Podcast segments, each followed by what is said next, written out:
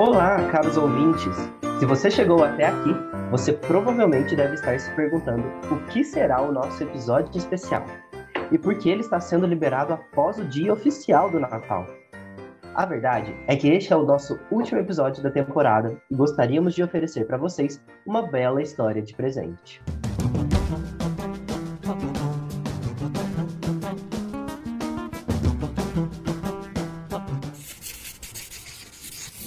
Querido Papai Noel, eu me chamo Gabriela, mas a única pessoa que me chama assim é o vovô Dante. Desde que meu irmãozinho aprendeu a falar e me chamou de Gabi, o apelido pegou, e agora toda a família me chama assim. Então você, ops, será que tenho que te chamar de senhor? Bom, o senhor também pode me chamar de Gabi. Querido Papai Noel, eu me chamo Murilo tenho seis anos e juro que fui uma menina esse ano. Eu fiz todas as minhas atividades. Ajudei o papai a cuidar do jardim e da hortinha e até visitei a tia Cora quando ela esteve doente. Para ser sincero, teve só uma atividade que não fiz esse ano todo, que foi ler o livro que a professora passou para a gente o mês passado. Mas o papai não tinha dinheiro para comprar o livro. Então, eu ainda acho que fui um bom menino. Como fui uma boa menina esse ano, gostaria de pedir que o senhor pudesse me dar um telescópio. Nas aulas do tio Roberto, eu aprendi tudo sobre as constelações e os planetas do sistema solar. Inclusive, você sabia que toda noite eu consigo ver a constelação do Cruzeiro do Sul e você não? Isso porque eu estou no Brasil que fica no hemisfério sul, e você está no Polo Norte, que fica no hemisfério norte. Então você deve ver outras estrelas por aí, mas com certeza não vê o Cruzeiro do Sul. Eu queria pedir um monte de livros de presente de Natal para eu poder começar a minha própria biblioteca. A professora está me ensinando a ler direitinho. Ela diz que estou indo muito bem e que logo, logo eu já vou conseguir ler sem ter que falar palavra por palavra. Vou aprender a ler só com os olhos. Já pensou? É quase como usar o poder na mente. Vou ser igualzinho o professor Xavier, do X-Men. Eu nunca vi Júpiter e Saturno de pertinho. Só consigo ver as luzinhas quando já é tarde da noite. E eu queria muito ver de pertinho. E é por isso que eu preciso muito de um telescópio. O papai sempre fala que não tem dinheiro para comprar livros para mim. E os únicos livros que tem aqui em casa é só o dicionário e a Bíblia. Eu até já folheei os livros, mas as letras são muito pequenas e não tem nenhum desenho. Eu queria ler livros mais interessantes. Feliz Natal, Papai Noel. Obrigado e Feliz Natal. Com amor, Gabi. Assinado Murilo. Essas duas crianças tão especiais moravam na mesma cidade, mas as oportunidades que tinham no seu dia a dia eram muito diferentes. E claro, isso também interferiu no caminho que suas cartas fariam após terem sido escritas. Eu já vou adiantar que nenhuma das cartas chegou até o Papai Noel lá no Polo Norte, mas isso não impediu que seus desejos se tornassem realidade. A carta de Murilo foi selada e colocada no correio que fez a separação de todas aquelas cartinhas para um projeto de apadrinhamento que acontecia todos os anos naquela cidade. Esse garotinho aqui, por exemplo, quer mais livros porque está adorando aprender a ler e não tem nenhum livro na casa dele, só o dicionário e a Bíblia. Acho que a gente consegue uma arrecadação de alguns livros infantis para que ele possa desenvolver a leitura. Já a carta da Gabi nem chegou a ser selada. Ela colocou debaixo da árvore de Natal que estava montada em sua casa desde novembro. E sua mãe encontrou e a abriu. Então quer dizer que minha filha quer ver Júpiter e Saturno de pertinho? Vou dar um jeito nisso com toda certeza. A mãe da Gabi ficou sabendo do evento dos Sábados Crescentes do Laboratório Nacional de Astrofísica e conseguiu levar a filha até Itajubá na esperança de poderem fazer a observação no telhado logo após a palestra daquele mês, que era sobre os planetas gasosos e alguns planetas rochosos. Ué, que diferença faz? Não é tudo planeta? Na verdade, Gabi, em ambos os tipos de planetas, nós temos um núcleo, sabe? Mas nos planetas gasosos, esse núcleo sólido é coberto por vários tipos de gases que assumem diferentes estados dependendo das condições de temperatura e pressão. Inclusive, esses dois planetas que você quer ver de pertinho no telescópio são ambos gasosos, diferente da Terra, o planeta rochoso em que vivemos.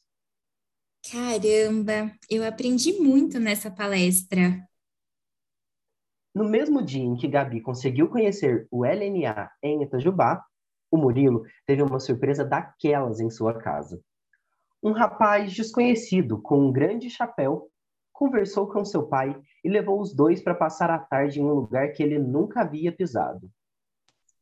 Nossa, esse lugar é muito grande. Todos esses livros são meus? Não, calma lá. A gente está na biblioteca pública aqui da cidade. Inclusive, deixa eu falar mais baixo, já que estamos em uma biblioteca. Aqui é possível vir para fazer pesquisas e até mesmo pegar livros de literatura emprestados, se você tiver uma conta aqui. Inclusive, vamos criar a sua? Depois que criaram a conta do Murilo na biblioteca, ele podia ler quantos livros quisesse desde que tivesse a responsabilidade de devolvê-los dentro da data correta.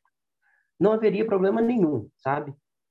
Ele poderia levar para casa dois livros por vez se estivessem de acordo com a sua idade. E ele não perdeu tempo. O essencial é invisível aos olhos, disse a raposa. Ótima escolha, Murilo. Eu adoro o Pequeno Príncipe. Você poderia me dizer que caminho tomar? perguntou Alice. Ora, isso depende muito onde quer ir, respondeu o gato. Pouco importa. Então, pouco importa que caminho você tome, desde que eu chegue a algum lugar, completou Alice. Você sempre vai chegar a algum lugar se caminhar por tempo o suficiente. Alice no País das Maravilhas. Um clássico e tanto, Murilo. Falando em livros clássicos, Murilo também ganhara do rapaz de chapéu grande uma coleção de livros clássicos infantis para chamar de sua. Murilo colocou na sua cabeça que a Chapeuzinho Vermelho cresceu e, na verdade, se tornou a Mamãe Noel. Eu não sei de onde as crianças tiram essas ideias, mas eu devo confessar que eu adoro. Como sempre acontece, após esse dia tão especial para essas duas crianças, os adultos quiseram colocar um pouco de pressão. O que você quer ser quando crescer? O que você quer ser quando crescer? E melhor do que dizer escritor, astrônoma, bibliotecário ou cientista, a sinceridade desses dois foi a melhor resposta. Eu sei que eu vou ser grande, ué. Hum, depois eu decido o que mais eu vou ser.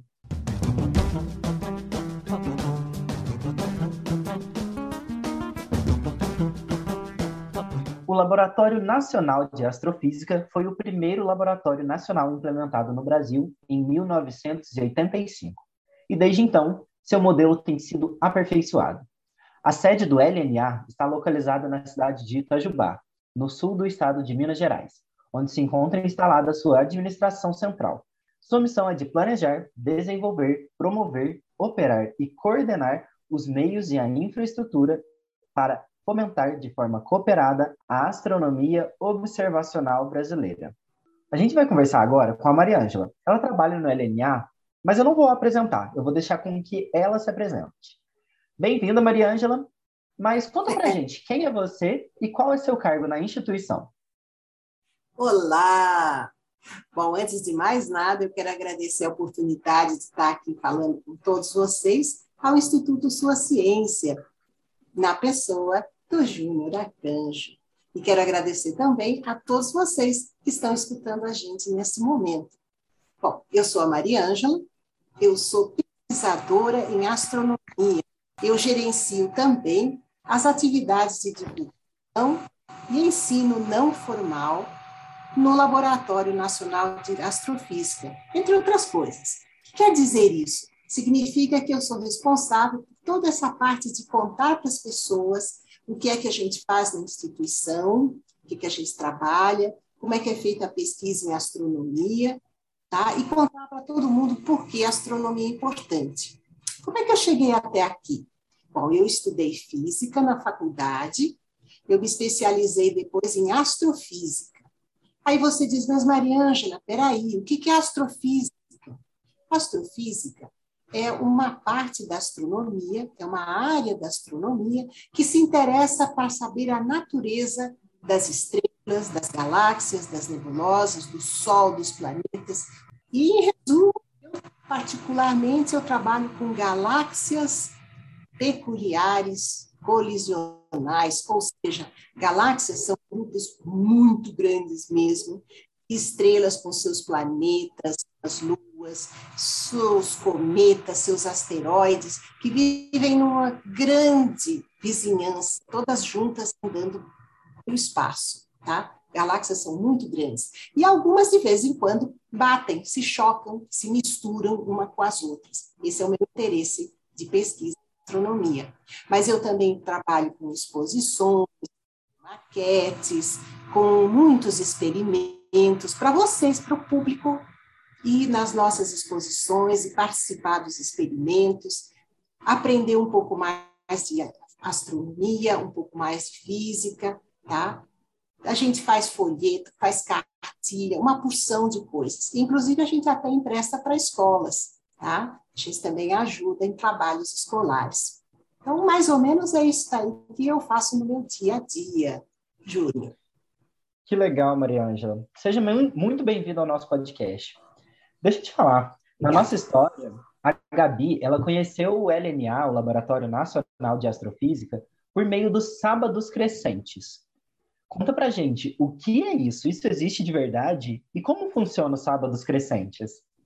Ah, os Sábados Crescentes é um evento, é um acontecimento que a gente é, convida o público para participar. Esse nome vem, primeiro, porque ele acontece, acontece né, uma vez por mês, numa noite de sábado, que esteja mais próximo possível da Lua em quarto crescente. É quando a gente olha para o céu no começo da noite e a Lua está lá, divididinha na metade. Né?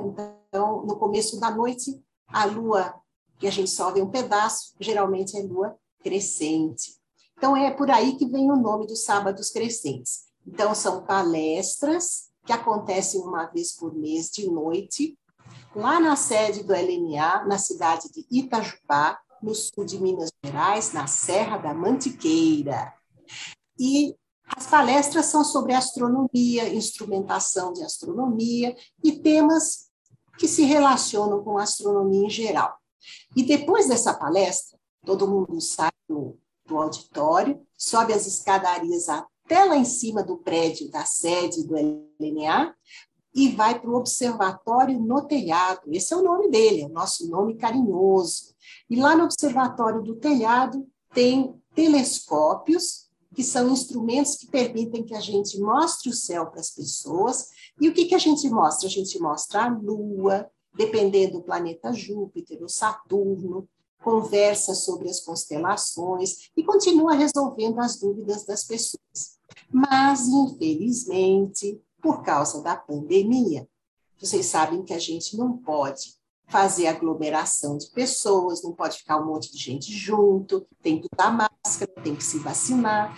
E o LNA, muito corretamente, não está fazendo nenhum evento presencial, ou seja, a gente não está recebendo público na nossa, na nossa casa, vamos dizer assim. Então, que, por, que, como é que a gente faz agora? A gente transmite essas palestras através do Facebook, depois elas vão todas lá para o YouTube, que todo mundo que não participou na hora ao vivo pode ir lá e ver as gravações que a gente deixou lá. Avisos, notícias do LNA também vão lá para o nosso Instagram. Nos meses de outubro, acontece que os sábados crescentes eles vão junto com um programa que é super querido da população, ele se chama As Portas Abertas, do Observatório do Pico dos Dias. Mas, de novo, por causa da pandemia, a gente precisou transformar esse evento num Portas Abertas virtuais. E agora a gente do LNA como um todo. Tem visita virtual ao observatório, à sede do LNA, observatório do telhado, tem entrevista, roda de conversa com cientistas, tem música no pôr do sol, música ao vivo, e depois, para ninguém ficar chateado porque não está olhando o céu pelos telescópios, de verdade, presencialmente, a gente traz uma porção de astrônomos amadores que estão em vários lugares do Brasil, cada um com seu telescópio, e eles é que mostram o céu junto com o pessoal do Observatório dos Dias para o público. Falam da Lua, mostram as crateras, mostram Saturno, mostram Júpiter, conversam sobre astronomia, respondem perguntas ao vivo. Então, é, um, é uma programação muito legal, muito bacana. Então, com isso, a gente consegue como que matar um pouquinho a, a vontade das pessoas olharem pelo telescópio. Outro programa para lá de interessante chama-se O Céu em Sua Casa, que também é organizado pelo Observatório Nacional, junto com o LNA, e, de novo, outras instituições, incluindo associações de astrônomos amadores. Peraí, Maria Ângela, você está falando de astrônomo amador, que negócio é esse?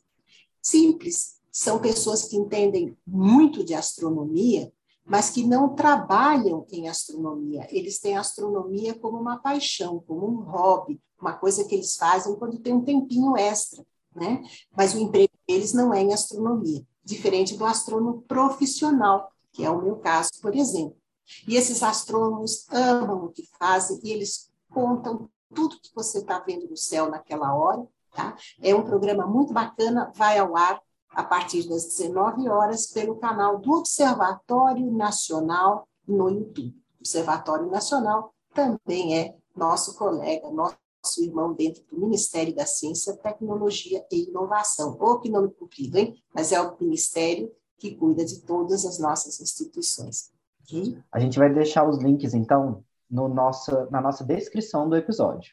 Que assim você tem todas essas oportunidades para conhecer mais sobre astronomia. Maria Ângela, uhum. vou te uhum. contar que eu sou um astrônomo amador, viu? Adoro olhar para o céu, de verdade. E eu tive boa. até uma ideia enquanto você estava falando, sabe? O evento do, de Portas Abertas, eu já visitei o observatório, e nesse formato virtual, a gente podia chamar de janelas abertas. A gente deixou uma janela aberta e acabou entrando no observatório. O que, que você acha? é uma ideia, é uma ideia. Deixa eu te perguntar, então. É, além de tudo isso, né, é, você já está trabalhando com a divulgação desses conhecimentos de, astro, de astrofísica, de astronomia. Então, eu queria saber qual que é a importância da divulgação desse tipo de conhecimento astrofísico uhum. para a população. Ah, essa é uma pergunta muito boa, Júlia. É, eu vou dividir ela em duas partes: a das pessoas e a do LMA, da instituição onde eu trabalho é, é um dever das pesquisadoras, dos pesquisadores, pessoal que trabalha em ciência, contar para todo mundo o que eles sabem, o que eles descobrem, no que, que eles trabalham, como eles pensam dentro desse jeitão, do jeito de ser de quem faz ciência, do jeitão do dia a dia da ciência. Porque as pessoas precisam conhecer o que se faz de bom e melhor no país, no nosso Brasil, e como isso contribui, por último, para melhorar a qualidade de vida e o futuro das pessoas. A gente nem desconfia, mas tem muita coisa de astronomia no nosso dia a dia. Quer um exemplo? Câmera digital no celular, programa de computador que vai lá e analisa as imagens quando você faz um raio-x, quando você vai fazer uma ressonância magnética, que é aquele exame que dá para ver direitinho os nossos ossos, os nossos órgãos né, dentro do nosso corpo. As transmissões de programas via satélite. Hoje em dia todo mundo vê programa que está acontecendo em outro país, em outro estado, vê campeonatos de futebol. Sem astronomia, não colocam um satélite em órbita e não também consegue manter ele no lugar certo. Sabia que até o leite em pó tem a ver com astronomia? Isso daí vem das primeiros, das primeiras viagens né, para a Lua, para o espaço, né? são preocupações, você não pode levar a vaca. Mas primeiro, pessoal, como é que você faz? Leva leite em pó. Panela de tefal, né? essas panelas pretas que não gruda muito a comida, isso tudo vem da, da, da astronáutica, né? da área espacial. Calendário, a gente conta o tempo, conta no relógio as horas, isso tudo tem a ver com astronomia. E vou parar por aqui, deixando vocês pensando. Tem astronomia até no nosso sangue. É, é, agora o negócio deixou vocês curiosos, né? E quanto a, e quanto a, a, a isso? Você perguntou de que vai para o dia a dia das pessoas, né? Para que serve para as pessoas? Olha, uma população que está bem informada, que tem conhecimento do que, que a ciência desenvolve, como é que ela é feita, isso tudo é, não é feito assim de qualquer jeito. Tem um método de trabalho, o que é feito com muito cuidado, com rigor, né? dos resultados que essa ciência oferece, tem tudo para viver melhor e saber tomar decisões que melhorem a sua qualidade de vida, a sua saúde. Gente, sem ciência não dá para viver bem, não dá para evoluir, para progredir na vida se você não sabe tudo que está acontecendo que pode contribuir para a sua vida. Ok? Agora, eu falei de outra, que eu ia falar também na instituição. Muito bem, eu já falei que o LNA, Laboratório Nacional de Astrofísica, pertence ao Ministério da Ciência, Tecnologia e Inovações. Então, nós somos um órgão do governo, né? Então, nós somos funcionários do governo. E é um dever de qualquer instituição governamental explicar para a pessoa onde é que está indo parar o imposto que elas pagam, no que ele está sendo usado, esse dinheiro, no que vai dar no final. Vai dar em benefício das próprias pessoas. No final das contas, as pessoas estão investindo dinheiro nelas mesmas, nas suas famílias, porque a ciência e a tecnologia retornam para o dia a dia das pessoas para que elas possam ter uma qualidade de vida melhor, além de tudo que a gente já estava falando. Essa que é a importância da gente divulgar. Eu achei isso tão legal, Maria Ângela, porque você fala que a importância é que isso tá, esse investimento está retornando para o nosso dia a dia, para a nossa uhum. realidade, e como a gente viu, temos tecnologia astronômica em tudo, certo? Desde a Sim. câmera do celular, que começou com a ideia de observar os astros, que hoje a gente tira selfies e tantas outras é. situações, né? É, outra coisa, então, seguindo essa linha de pergunta ainda, é, hum. qual que é a relação da divulgação da astronomia por que você acha que isso é para a inspiração dos jovens para carreiras científicas? É muito importante, que eu conheci muito pouca gente que não se interessa por astronomia ou jamais se interessou por astronomia quando era é, jovem, quando era adolescente, né? Todo mundo gosta de dinossauro, todo mundo gosta de ver os astros no céu, né?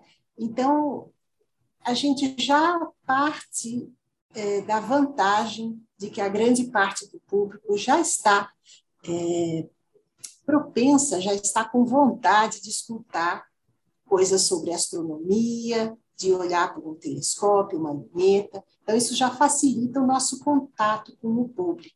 Né? Quando você conversa com uma cientista, com um cientista, você sempre está abrindo horizontes para quem ainda é muito jovem, para criança, para adolescente, e para quem já cresceu, mas que ainda não sabe o que tem de interessante, de importante por aí, porque ainda não teve chance de conhecer, de escutar, de ler, de participar de algum, alguma, alguma palestra. Né? Quando você mostra o que se faz em ciência e tecnologia, você pode despertar uma vocação, você pode despertar na pessoa, na criança, no jovem, uma habilidade, um gosto que ele nem sabia que estava lá. Né? É, também pode, vamos dizer, pôr em palavras, concretizar um desejo, um sonho que está dormindo lá no fundo de uma pessoa, mas ela não teve a oportunidade de conversar com ninguém, então essas coisas todas estão adormecidas dentro dela. Então, quando você vai falar de astronomia, assim como de outras ciências, você está dando esperança de dias melhores. Você está incentivando a busca da satisfação profissional, ou seja, você está dando ideias para que as crianças, os jovens, ou mesmo os adultos, é, tenham uma visão de futuro. Ou eu quero fazer isso, eu quero ir por esse caminho, eu acho que eu vou ser feliz é, trabalhando nessas coisas. Então, eu falo para todas vocês que são Gabis, para todos vocês que são Murilos, venham conversar com a gente para conhecer mais desse maravilhoso mundo que é a ciência, qualquer ciência, na verdade, descobrirem que esse futuro também é seu, esse futuro também é de vocês. Então, eu quero agradecer bastante por terem estado com a gente aqui até agora. E lembre-se, nós todos cientistas esperamos vocês para bater papo a carreira e o seu futuro. Obrigada, Ju. Obrigada, pessoal. Fiquem em paz. Com certeza, a gente está aqui para conversar. Então, muito obrigado, Maria Ângela, pela sua participação aqui no nosso podcast.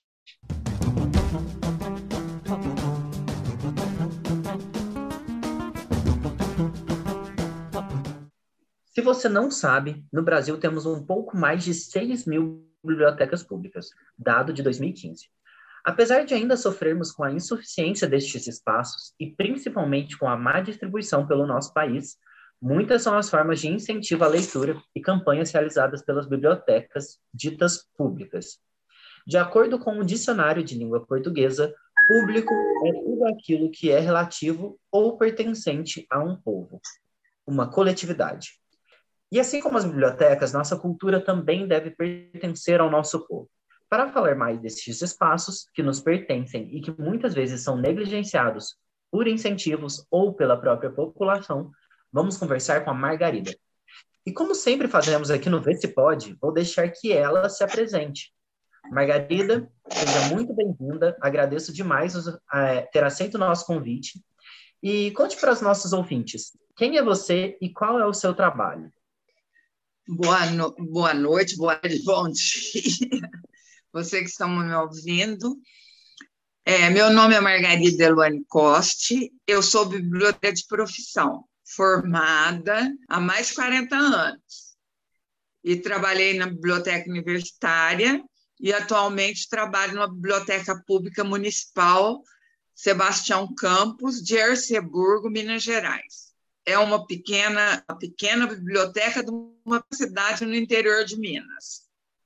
E é isso que eu acho legal, viu, Margarida? Eu queria saber agora é, quais são as, as possibilidades de uma, uma biblioteca pública para a população de onde ela se encontra. Você falou para a gente que você mora numa cidade pequena e que essa biblioteca ela está inserida nesse contexto, né? Quais são as possibilidades desse espaço público para a população dessa cidade nós emprestamos de uma a três horas, mas o, o, o regimento é o seguinte: é uma obra por uma semana de prazo. Após essa semana, se o seu usuário não, não, não terminou de ler, ele passa na biblioteca e renova por mais uma, mais uma semana. E ele não tem limite para renovação, desde que as obras não sejam procuradas, tá? Além tá. disso, a, a, biblioteca ela tem um espaço físico que tem um tipo de um auditório. Ele é um auditório, mas é um espaço onde a gente usa para fazer reuniões e aonde os alunos podem estudar em grupo.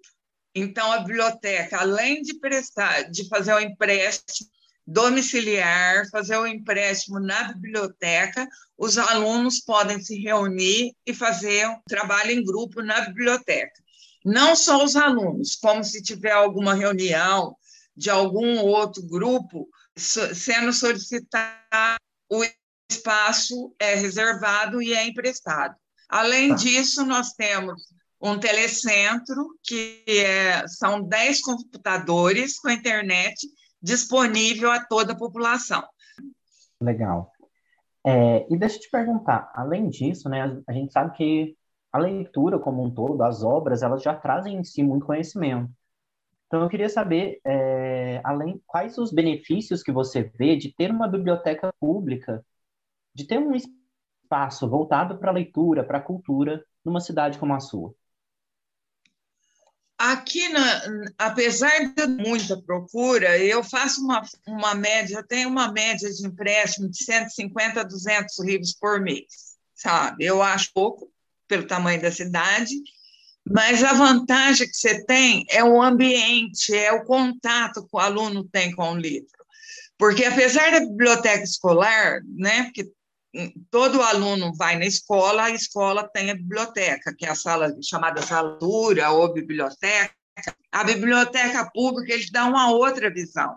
Então ele vai, um menininho de um aluno de pré-escola que está começando a frequentar o ambiente escolar, ele chega lá, ele delícia, você vê a felicidade dele poder pegar, manusear aquele livro, mesmo que ele não, sabe, não saiba ler, olhar as figuras, porque a, a, o forte, normalmente, da biblioteca pública, eu acho que é a literatura infanto-juvenil, infantil principalmente. Pelo menos aqui na minha biblioteca, na biblioteca aqui de Erceburgo, o forte é a biblioteca infantil, a literatura infantil. Também é, chama, a gente chama visita orientada. Então, o professor leva e a gente pega as caixas determinadas de acordo com o doutor que a, que a professora acha que, o, que os alunos. Daquele e eles mexem à vontade nessas caixas. Eu acho isso super importante, porque além dele poder manusear a obra à vontade, ele vê as figuras, ele vê as letras, ele já começa a aprender. Acho que a biblioteca é um espaço que deve ser de todos e que tem essa possibilidade de fazer acontecer, fazer acontecer para diversos caminhos. A partir de um livro, a partir de um espaço como esse, eu acho que todos podem se encontrar diferentes, né? É, encontrar a, a, sua individualidade pelas suas, le suas leituras mesmo. Eu falo que a leitura te transporta, né? Você viaja através da leitura e você passa a conhecer o e muito mais que o mundo, eu acho. Então, isso te traz uma, uma gratificação muito grande. Viaja, né? Então, que para todo mundo ler, que se você não pode sair do lugar, não pode viajar, com a leitura você vai viajar e você nunca vai estar sozinho, porque o livro é sempre uma companhia.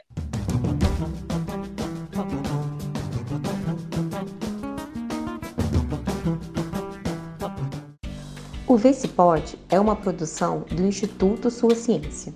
Conheça mais o nosso trabalho de transformar a divulgação científica em formas de financiamento para a ciência brasileira. Estamos no Instagram, Facebook, LinkedIn e YouTube e agora também nas plataformas de podcast.